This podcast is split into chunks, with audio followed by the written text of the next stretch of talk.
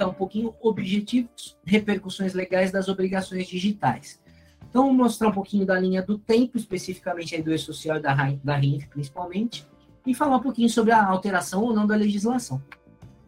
Linha do tempo. Então, tudo começou lá em julho de 2013, quando o governo soltou uma minuta do, do layout do E-Social, muita gente fala falando, ah, vai a folha digital, o, e, o EFD social, teve vários nomes aí.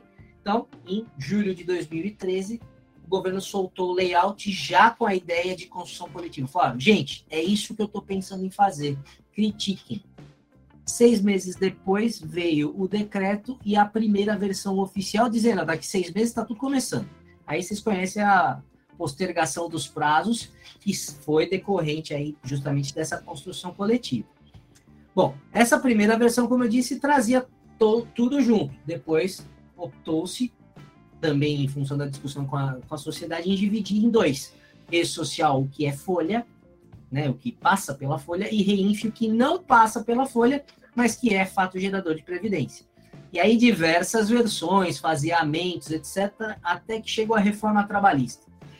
Saiu a reforma trabalhista e falou, puta, que bom, agora, agora eles vão ter que reformular o sistema todo, não vai rolar nada. Hum, Ledo engano, setembro, dois meses depois, já tinha um layout novo, falar, eu sou só um banco de dados, eu só vou recepcionar o dado, adequa o sistema aí, porque eu continuo aqui adequado, o mesmo com a Reinf. Saiu a lei da terceirização que não existia até então, e já foi adaptado.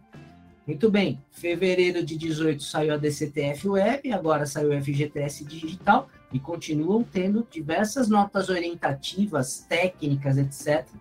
Estão sempre divulgadas lá no site do E-Social, que é visita obrigatória nossa todo santo dia, não tem jeito, né? Gostemos ou não. Tá? Então, a construção coletiva continua acontecendo.